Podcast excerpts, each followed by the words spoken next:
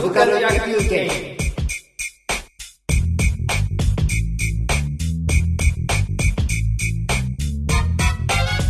えーと私中尾が語るのははいもう天下の「スター・ウォーズ」です。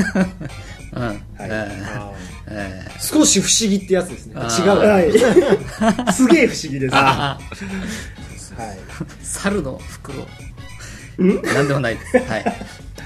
いやーまあえっ、とジョージ・ルーカスの、まあ、作品で、えー、とジャンルとしてはなんかスペースオペラって言われてるみたいなんですね、あーあうん、でえっ、と第1話「スター・ウォーズエピソード1ファントム・メナス」えーえースター・ウォーズエピソード2クローンの攻撃、えースター・ウォーズエピソード3ヒスの復讐、ん。えースター・ウォーズエピソード4新たな新たなる希望、えースター・ウォーズエピソード5帝国の逆襲、でスター・ウォーズエピソード6の、えーと「ジェダイの帰還」うん。ちなみに2004年までは、えージェダイの復讐」っていうタイトル。復讐でしたね。えーこれだから僕初めて見た時は逆襲して復讐して やり返しっぱなしやなみたいな印象だったんですけどね。期間に変わったみたいです。現代が確かリターン・オブ・ザ・ジェダイですリターン・オブ・ザ・ジェダイですね。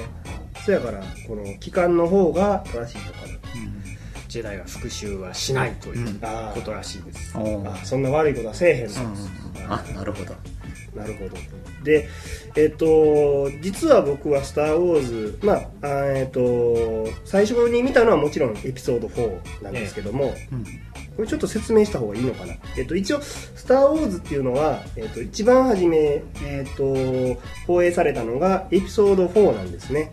でその時は「新たなる希望」っていう副題でその時ついてたんでしたっけ？うーんでもエピソード4みたいな4の字はついてなかったとか何だったかな？なんかあうん調べれば載ってると思うんですけど。あれって確か、売れるかどうかすら分かんない状態でしたよね。そうだからその構想の中で、ん。えーエピソードの4番目だけど、うん。最初はそのはっきり番記はしてなかったんです、そのあそうニューニューホープなのかな？なんかその、うん。新しい新たな希望みたいなのが載ってたのかどうかはちょっと僕へも覚えてないんですけど。えっとね、ちょっとうろうろうろ覚えなんですけども、えっとね、誰かこれも誰かに聞いたんですけど「スター・ウォーズ」の何にしびれたか言うたら、すごいなんかこう宣伝とかされてたスペースオペラを映画館に見に行ったら一番最初にエピソード4っていきなり出てきたのに感動したっていう人がいたんですよね、見たっていうかなんかで読んだんやと思うんででもしかしたらエピソード4っていうのは書いてあったんかなと思うんですけどもちょっとこれは何回かあの何でしたっけリマスター版みたいなので公開してますよね。なんかその時とかは出てた。その時なんですかね。なと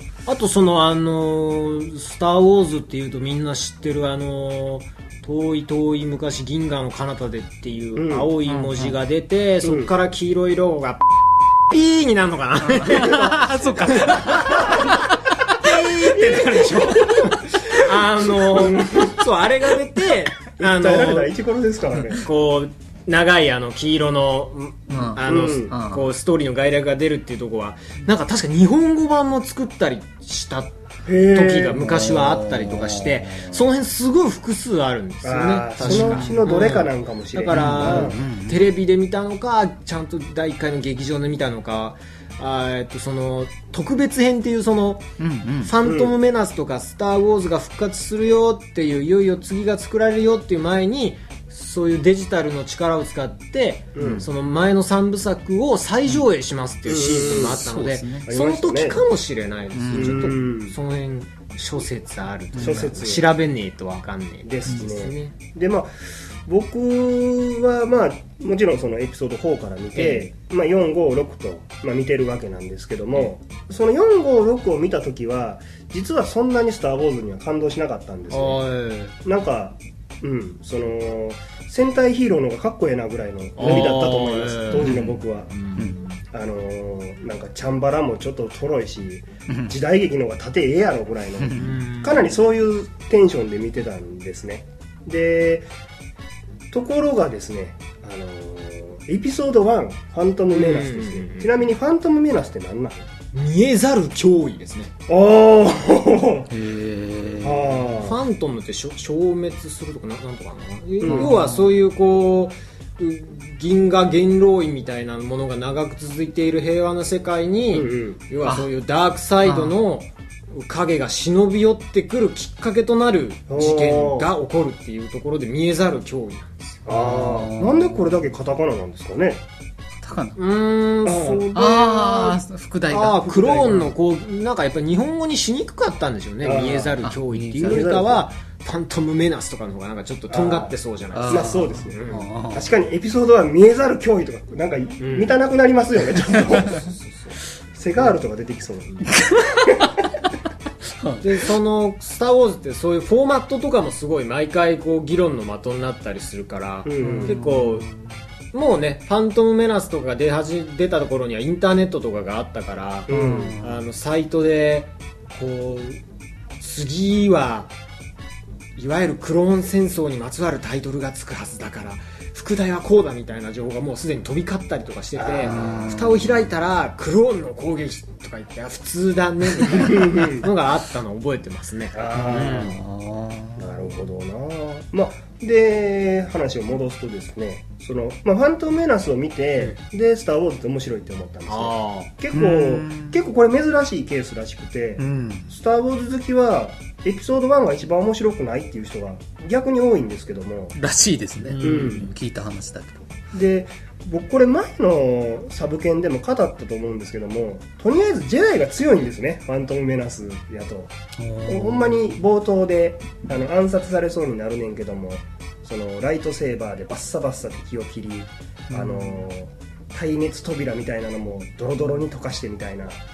なんでこうせなんていうの銀河せん？銀河中に名を轟かしたすごいこう秩序を守る正義の味方っていう迫力が初めて感じたのが実はこの「ファントム・メナス」だったんですね。うん。でこの時になると盾もすごい、まあ、CG の影響やと思うんですけどもすごいいい盾になってて、でもうダースモールとそのあれやクワイガンとオビワンが3人で戦うシーンの盾なんかは、もうまあもう日本のなんていうの時代劇の盾とかよりも完全に超えてたなと思って、うん、で、まあ、その日本の盾の良さももちろんあるんやけどもそれとはまた違う中国の雰囲気みたいなのが入ってたりして、あのーダースモールの動きなんかは、うん。あれはもうカンフー映画の動きやなみたいな。ああなるほど、うんでまあ、そう思ったらクワイガンがなんかそのこうなんかレーザーの壁で仕切られるシーンとかでは、うん。そのダースモールはこうイライラしてこう壁をレーザーでこうバチバチ切ろうとするんやけども、こう正座で座って息を整えるとか、妙に和風な、まあ、あれも中国なんかな、うん、なんかちょっとそういう盾がものすごくとにかく美しかったんででもあれですよね。ジェダイはあの時代劇の時代のあれ元なんですよね。らしいですねそうなんです結構だから日本びいきな日本ビール感じなんです。4のあれですよね確か。元ネタがあ黒沢の、のー隠し砦の山岳ななんですよね。だからあの C3PO と、うん。うん。あののっぽとちっちゃいの。っぽ R2D とかね、うん。あの二人が喋ってんのわけわからへんのってなんか話によると黒沢映画の侍たちが侍ちゃう農民たちが、うん。あまりにも鉛がひどいのとセリフが下手すぎて、うん。聞き取れへんかったからそれをネタにしたって話もあります。へえ。何喋ってんのかわからんでこいつらっていうのをあのあの R2 とかにピロロロロロっていうのはそれぐらいわけわからんことを農民喋っとるでっていうノリやって噂もありますね、へでまあその「ファントム・メナス」でハマってそのリマスター版の、うんうん。そのあれですよ。新たなる希望帝国の逆襲時代の期間を改めて見てあスター・ウォーズって面白いんやなっていう、うん。なんでちょっと僕の頭の中では、うん。あのダース・ベイダーとあのルークが立ち回るところも、うん。頭の中でちょっと補正をかけて、うん。あのダース・モールのような縦に頭の中で補正しながら見たりとかしましたね。力任せにこんなん切りつけるだけでどないやねんみたいな感じだったんですけどね。でまあえっ、とそこから入ってクローンの攻撃の時は実はちょっと退屈やなと思って見てたんですね。えででまあまたその退屈やねんけどもまあまあ面白いなと豪華やなと思ってあのヨーダとかがこうバーッと動き出したりとかして。あヨダが戦ってたやつで、はい。あれ2位でしたっけ？あれ2ですね。ー2からヨーダは CG なんですファントムメナスはまだ人形なんです人形なんですか？いやヨー。ダに人形なんてないですよ。ヨーダはヨーダ。ああそうか。中の人などいない中の人などいないです。それは P だな。ほんまや。いやー。そうなんそうなんですへえだからとそうそうヨーダが、そうヨーダの本気がね、うん。美術的に可能になって、あヨーダの本気が見れるようになある、見えるようにね。その1の時とか例えばその仮に仮に中の人がいたとしてはやっぱそれなりの身長の人とかなんですかあれってあれはそうです。あそう。あれ？そうなんだ人形いやなんか入ってるんじゃなかったかな。入ってたんでもあのー海外だと結構そういう需要があって、うん。うんね。結構そういう背の小さい人たちの、こう俳優層みたいなのがちょっとあー結構熱かったりするなんか教会みたいなのがあったり。そうそうそうあー。なるほどじゃあ2はもう完璧にえっ、とか仮に CG だったりするんですまあそうそうね。ああなるほどね。なるほど。でまあそういうのが最後にそのシーンとかが見られたりしてまたこう、ジェダイ強いみたいなのがねちょっとあって嬉しかったんですけども。で、まあ、シスの復讐になるとこれでもネタバレになるから語れへんのかな。まあでもあれはまあまあね。今からまだ見てないって人はもう、まあお前それは見ない方が悪いって まあいわゆるこうあれですよ「スター・ウォーズ」の世界における究極の怪物であるダース・ベイダーが生まれる話ですな、うん。そのアナキンの時はやっぱりそのなんて言うんですかね危うさとかはあって強いジェダイの騎士と言ってもなんかこうそのダークサイドに行ったとしてもなんかこうまだ話せば分かりそうなところがあったんですけども、うん。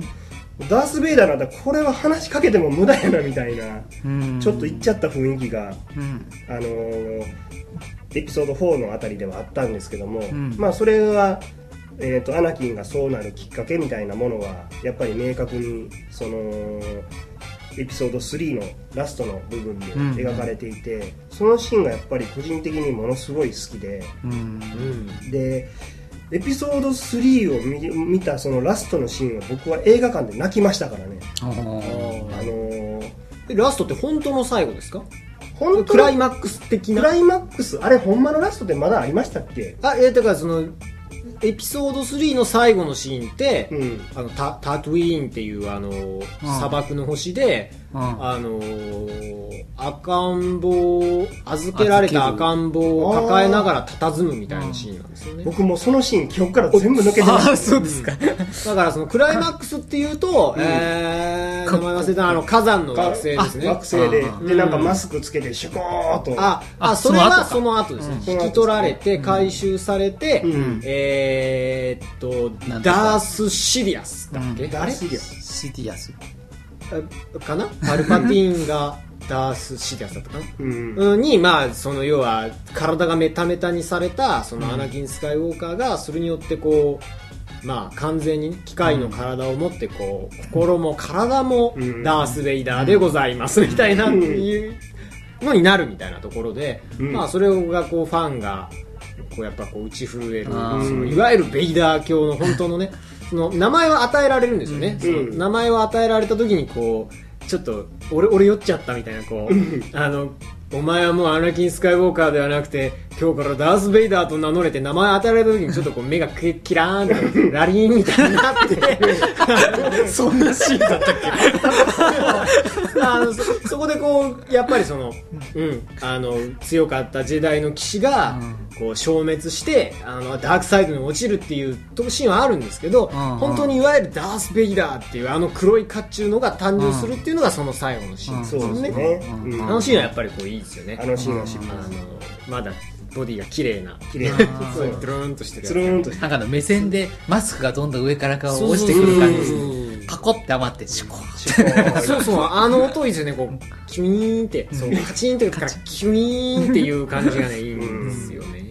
あれは生命維持装置でもあるんですよね、うんそうですよね。ダース・ベイダーのあの甲冑は、でまああのーその辺のファントム・メナスの時のあのなんか基地を潰す敵のあのシールドとかをえっ、とせまあなんか最終で戦争になって、うんうんえっ、とあれは何軍団やったかな？ドロイドじゃなくてあのロボットの兵隊たちを制御してる母船をうん。アナキンが壊すシーンっていうのがあのエピソード1にあるんですけども、はいはい。子供だった頃のアナキンが、うん。でまあアナキンは、えー、とポッドレースでしたっけ？そうですそうですそうです。ポッドレースのエースパイロットだったりしてその飛行機の運転はめちゃくちゃ上手なわけですね、でまあそのアナキンがその当時はあのまだジェダイではないんでパイロットとしてその戦争に参加していてでその母船の基地を破壊するっていうシーンがあるんですけどもうん。その全く同じ逆の立場になるのがその新たなる希望で、えー、とデススターを壊すシーン、うん。でそのルークたちがその、えー、とデススターを壊すために、えーと突っ込んえーみんなで変態を組んでいくシーンがあって、うん。割と中盤そのえっ、と反逆軍連合軍あれ？何やったかな？反逆軍かな？反逆軍か、反逆軍構成なんですけども途中でそのダース・ベイダーが出るんですね、うん。なんか私が出るみたいな感じで出たら、やっぱさすがにアナキンだけあって運転めちゃくちゃうまくて、うん。ダース・ベイダー出てきたらボコボコみんなやられるとかっていうのがあって、その辺りが結構そのなんかファントそれそれその辺はもうファントメナスのところから結構見てちょっと個人的には改めて見なし見直してそのファントメナス見た後に、えー新たなる希望とか見るとそのダース・ベイダーが飛行機うまいところだけでちょっと泣けるみたいなところがあってまあアナキンやしなみたいな、で一応最後そのルークと,、えー、とベイダーが多少やり合うのかな飛行機で。うん。でまあそのルークも運転うまかったりするんで、うん。そのまあ血を引いてるんやなみたいなそういうのを思っていくと結構ああいう一つ一つで結構いいシーンがまあどっちを調整して作ったのかわからないんですけども あるなと思って結構「スター・ウォーズ」の大河的な好きさがあるんですよね。サーガって言うんでしたっけ？サーガ。うん。でねこれちょっと僕ツイッターで「スター・ウォーズ」について語ろうと思うんですけどこの辺については触れといた方がいいネタありますかねって、まあ、ツイートしたら、えっ、とお返事いただきましてでまずクリンクさんからいただいたのがエピソード5のハンソロがカーボン冷凍される直前のシーンのセリフが変更なんてどうでしょうか？レイヤの「ILOVEYOU」に対してもともとは「ILOVEYOU2」だったのをハンハンソロがん？ハンん？ハリソンが彼ならこう言って I know に変更したとかなんかそういう細かなネタがあるそうですね、へであとねえっ、と大地さん「えースター・ウォーズエピソード6」の「ファルコン号は」えーデススター爆発に巻き込まれる案もあったそうです。ハンが事前に心配しているシーンはそのフラグ。名残としてかすり傷もつけないというセリフに対して脱出時に鉄骨にぶつかり上部のファンアンテナが取れるシーンが入りました、だそうです。なんだっけな。ランドランド船長だったかな。ランドカルジリアンだったかな。なんかその、ほえーエピソード2でクラウドシティっていう雲のそうそう雲のなんか都市を治めてるみたいなハンソロの仲間みたいなやつだけどその街を守るためにちょっとハンソロを売っちゃうみたいなね。あそいつが3で、まあ、最終的にハンソロにファルコン号を借りてあうん返すからなっつってデススターに乗っていくんですね。確かあーえうん。でねあともちさんから今話題のはやぶさあのー、はいあの探査機。リアルな宇宙ですね、リアルな宇宙ののイオンエンジンは「スター・ウォーズ」のこれなんていうのかな T- TI ファイターとか、うん。えーミレニアム・ファルコン号にも使われている。あってのはいかがでしょうか。あだからなんか SF としてちゃんとあ SF 考察はされてますってと。あ21世紀になってね。21世紀になって。ではやぶさがやっと追いついたのかなと。はやぶさがね。えー明日帰ってくるのかな。はやぶさあれ？はやぶさ最後切なくなるんでしたっけ？燃え燃え尽きて終わるそうです。ですよね、うん。あれって切ないことなんですか？アメリカとかやったらちゃんと回収してくれる？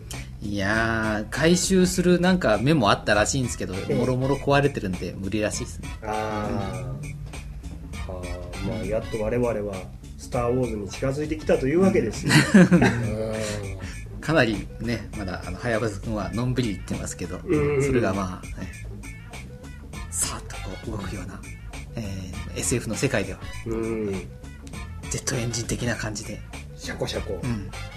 動いてくれるのかなと、でまあこのコメントとか見てたらやっぱり僕どっちかっていうとその「スター・ウォーズ」を取り上げたくせにうん。結構そんなに スノブじゃないんですね「スター・ウォーズ」に対して。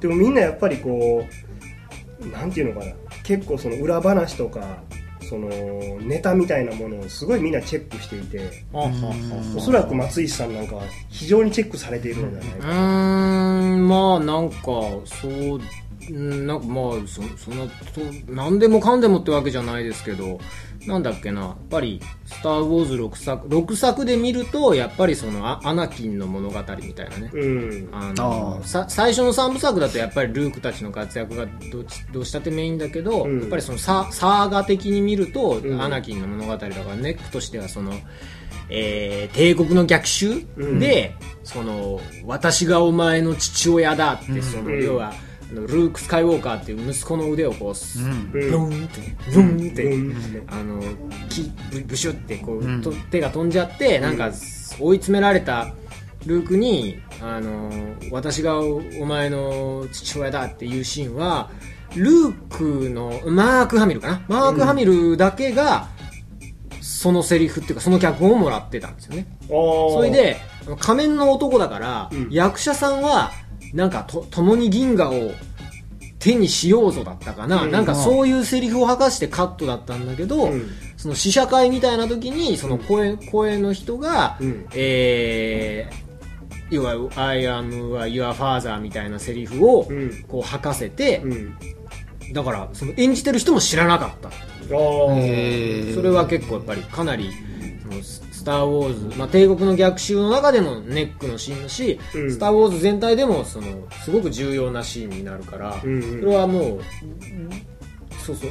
要は監督とマーク・ハミルと本当に一部の人しか知らなかったんですおねーそれもすごいなんか僕の知ってる印象的なエピソードかあー。な撮影時っていうと。うんはいはい。そうか。じゃあもう5を作るときは当然63部作にする構想というか、まあ、決定してたみたいな。まあそうですね。話も全然終わってないですからね。そうだよね。うん。だって最後あの切られた手をサイボーグにしてそれをちょんちょんちょんと疲れて痛い痛い痛いっていうようなのが最後じゃなかったでしたっけ？ねうん。そうそうそうあ痛い痛いって言ってからみんなでブーって宇宙見て終わるから。ですね。そうですそうですあれその時ハンソロはどうなってたんやっけ？ハンソロはもう固まってた。カカーボンですよカーボン。そうですよね、うん。それも助けに行かなあかんでっていうところもあったような、そうですそうです。あ じゃあもう続くで終わるパターンで、まあ続くのよね。個人的には僕だからエピソード456やったらねハンソロが一番好きなんですよね、ハンソロの物語ぐらいにあだからあのダース・ベイダーはお、ま、わ私がお前の父親だってへえみたいな感じであ感じだったんですけど。ーなんか僕本当にその何て言うんだろうこう「スター・ウォーズ」って79年 ?77 年？最初、うん。なんかそのだから日曜ロードショーなのか金曜ロードショーなのか、うん。とかまあそのレンタルビデオ屋なのか本当に幼少時におお父さんとお母さんがまあ喜ぶであろうっつってセリフを与えるみたいな感じで見たから、うんうん。やっぱりこうハンソロってちょっといけないやつなんですよね。なんかこう悪いやつですね。おそこでは普通協力するところだろうっていうところでいや俺の役目終わったら帰るわえーみたいな まあまあそれでそう言いながらも帰ってくるんですけど、そういうこうハンソロのそのはにはにかみ屋なのかそのああいう性格っていうのがこういわゆる本当のねそのこういい子にしてなさいねって言ってこうお親親のに期待される子供になろうじゃないんですけど そこなんか正しいことが正しいと思ってる子供自体とかに見たから、結構ハンソロっていけないやつなんですよね。なんか。それをこうあああこういうキャラクターいるよなっていう感じで見られなくて。あーだから普通にルルークは偉いみたいな。ハンソロはちょっっといけないみたいなね。すごいすごいこう悪い大人。そうそうそうそうあなんかそんな感じでした。へー。ーああ僕はまああのーなんだろう。えーとまあ、ろ6作あるとどうしてもま前前3つと後半3つで分かれちゃうんですけど、うん。僕はねユアン・マクレガーのオビワン・ケノビが結構好きであれは結構ハマってたなと僕は思っていて。あの3本通してってことですそうですね。なんかまあ1とかではやっぱ存在感はまだ薄いけど、うん。2とかになってでこう3になってからねこう伸びたひげをこうサワサワするシーンがいいんですよ。こうあああのマスターになったんだなっていう感じがして。あとそのあアナキンはもうそのなんて言うんだろう。ダークサイドに落ちていくしあのヘイデン・クリステンセンでそんなに芸達者じゃないから、うん。その愚かな感じが、まあ、あのあアナキンとこう被ってていいんですけど、うん。なんかあと時間がないからアナキンって反応がものすごいストレートなんですよなんか、うん。8年ぶりにパドメと再会したらこうモワーンって好きになるみたいな、うん。でも次の瞬間にこうなんか草むらであはははって走って、ゴロゴロって転がったらもう愛が芽生えたみたいなすごい超特急だから、うん。なんかこう心理的な葛藤みたいなものが見えるのって、うん。あのーだんだんねそういうこう状況が悪くなってきて何か悪いことが起こってだんだん追い詰められていって最後にそのジェダイ大聖堂の中で大虐殺を行うのが、うん。要は自分の育てたあのアナキンだったっていうことを知って、うん。こう苦悩するっていう姿が、うん。一番なんか深みがある感じでいいんですね、うん。僕はそのあれがすあのーあーオビワン・ケノービかうん。が好きだから、あの最後の火山の惑星で、まあ、うん。決闘して、うん。まあ、その能力的にはそのなんだっけアナキンアナキンのジェダイのそのそういうフォースの力ってうん。一番強いんですけど、うん。その当時のが一番強いってルーカスが確か言ってるのかな、うん。だけどそのまあそのあ頭に血が上りやすいしその若さもあるし、うん。まあそういうこうもうこう見えなくなってるっていうのとその歴戦のね、うんあのやっぱベテランなので、うんオビワンがだからそうオビワンがこうババシュってやって、まあ、勝つんですけど、うんそれでそこでこう「あの I hate you!」って言うんですよ、あの「お前が憎いぜうんこんちきゃ!」って言うと、うんその半泣きみたいになりながら「I love you!」って言うんですよね、うん。その弟子だから、うん。俺は愛してたのにって。それがあの過去形なんですよね、うん。過去形なんだみたいなね。僕そのシーンがこう結構、うん。その泣きどころ的にはあの「うん。I hate you I love you」のね掛け合いは結構こうあー悲しいなみたいな、あれは結構グッときましたね。あのセリフの後に体に火が燃え移るみたいな。あそうあーってそうもうあもう見見てらんないから帰ろうってね、うん。そういなくなっちゃうんですけど、うん。そうそうそう。あのシーンはやっぱそうですね。であのね結構あの辺りになってくるとエピソード3あたりぐらいになってくるとライトセーバーが狂気なんやなっていうのがだんだん分かってくるんですよね。その言うてもそのファントムメナスとかのあたりやったら着る相手は人間じゃなかったりするんですけども、なんかそのなんていうのかな。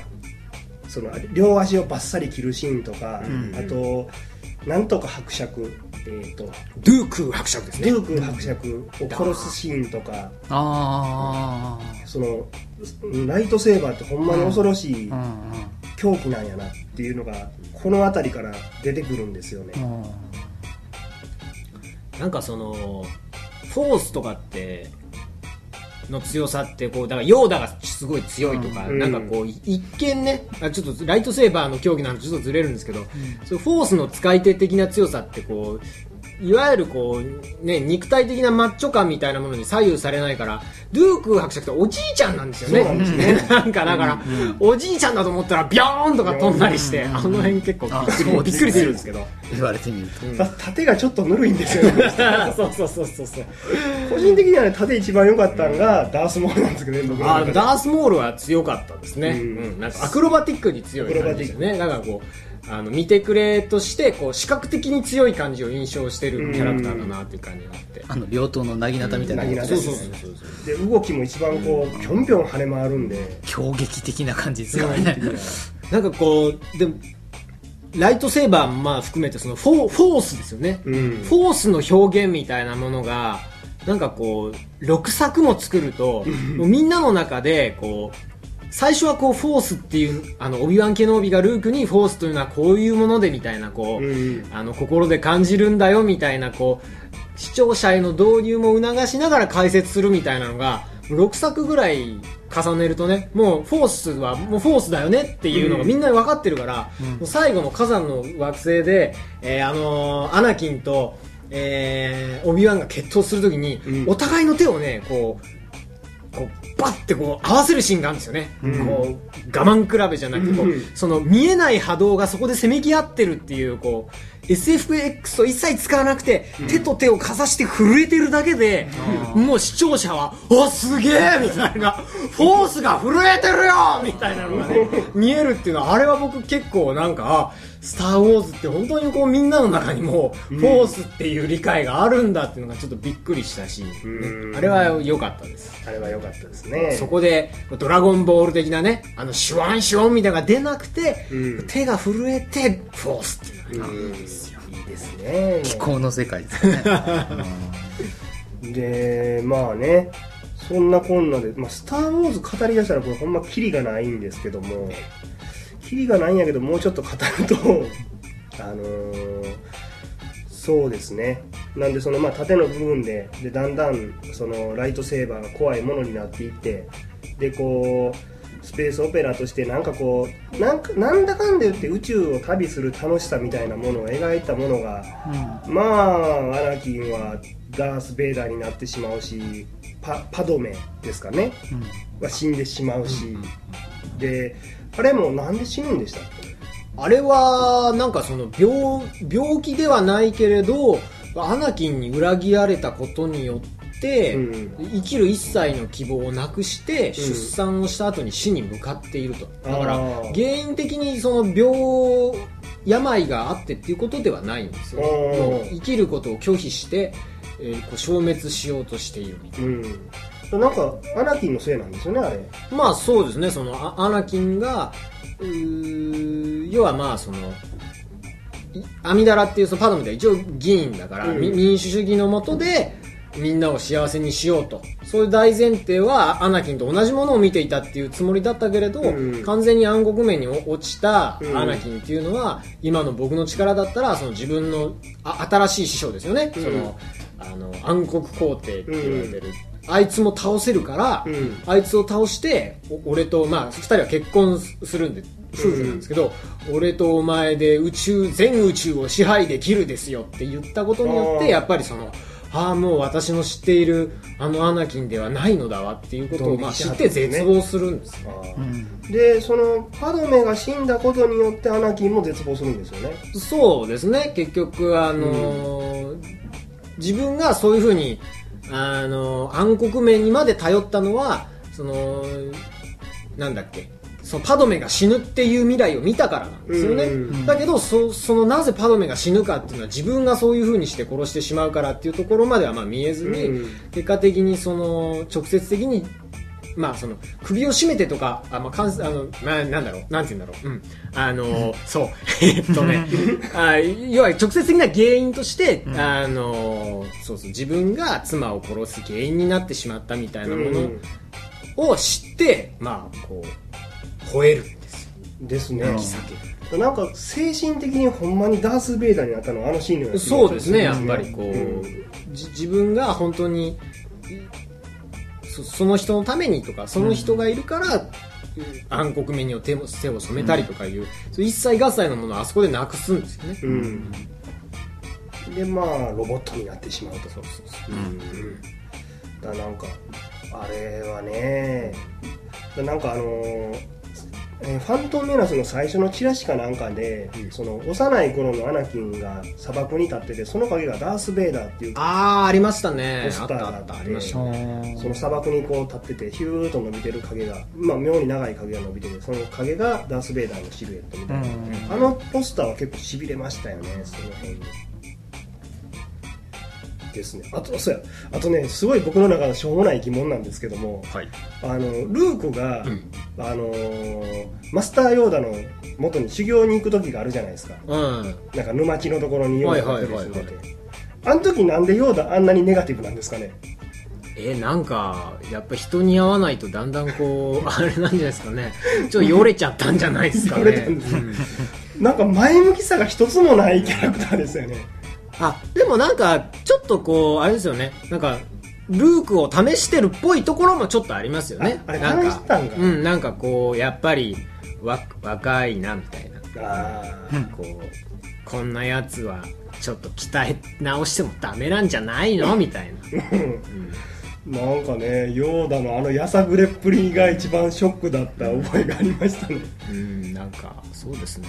なんかそういう意味ではやっぱり1と3も含めるとヨーダって本当にこうまあその昔強かったシーンもあるし、いわゆるそのジェダイ評議会っていう議員のその最最高責任者みたいなね一番偉い人っていうシーンもたくさんあったからあのあのヨーダのこうフォースに一番こう造形が深いみたいなキャラクターの深さってやっぱ後からついてきたみたいな部分もちょっとある気しますけどね、うん。最初は本当にそういうあのダゴバっていうあの泥の惑星みたいな沼みたいなところでヒーヒー言っておんぶされてあの木の棒でルークを叩くみたいなね、なんかあんますごくねえな。うん。それで3で早々に私はフォースと共にみたいなのがうんなくなっちゃうから、なんかこうそういう本当の深さみたいなのはね後々表現できたかなって感じはしますけどまあ最後ね思い出の中にこう出てきたところでちょっと格上げされてみたいな感じですかね。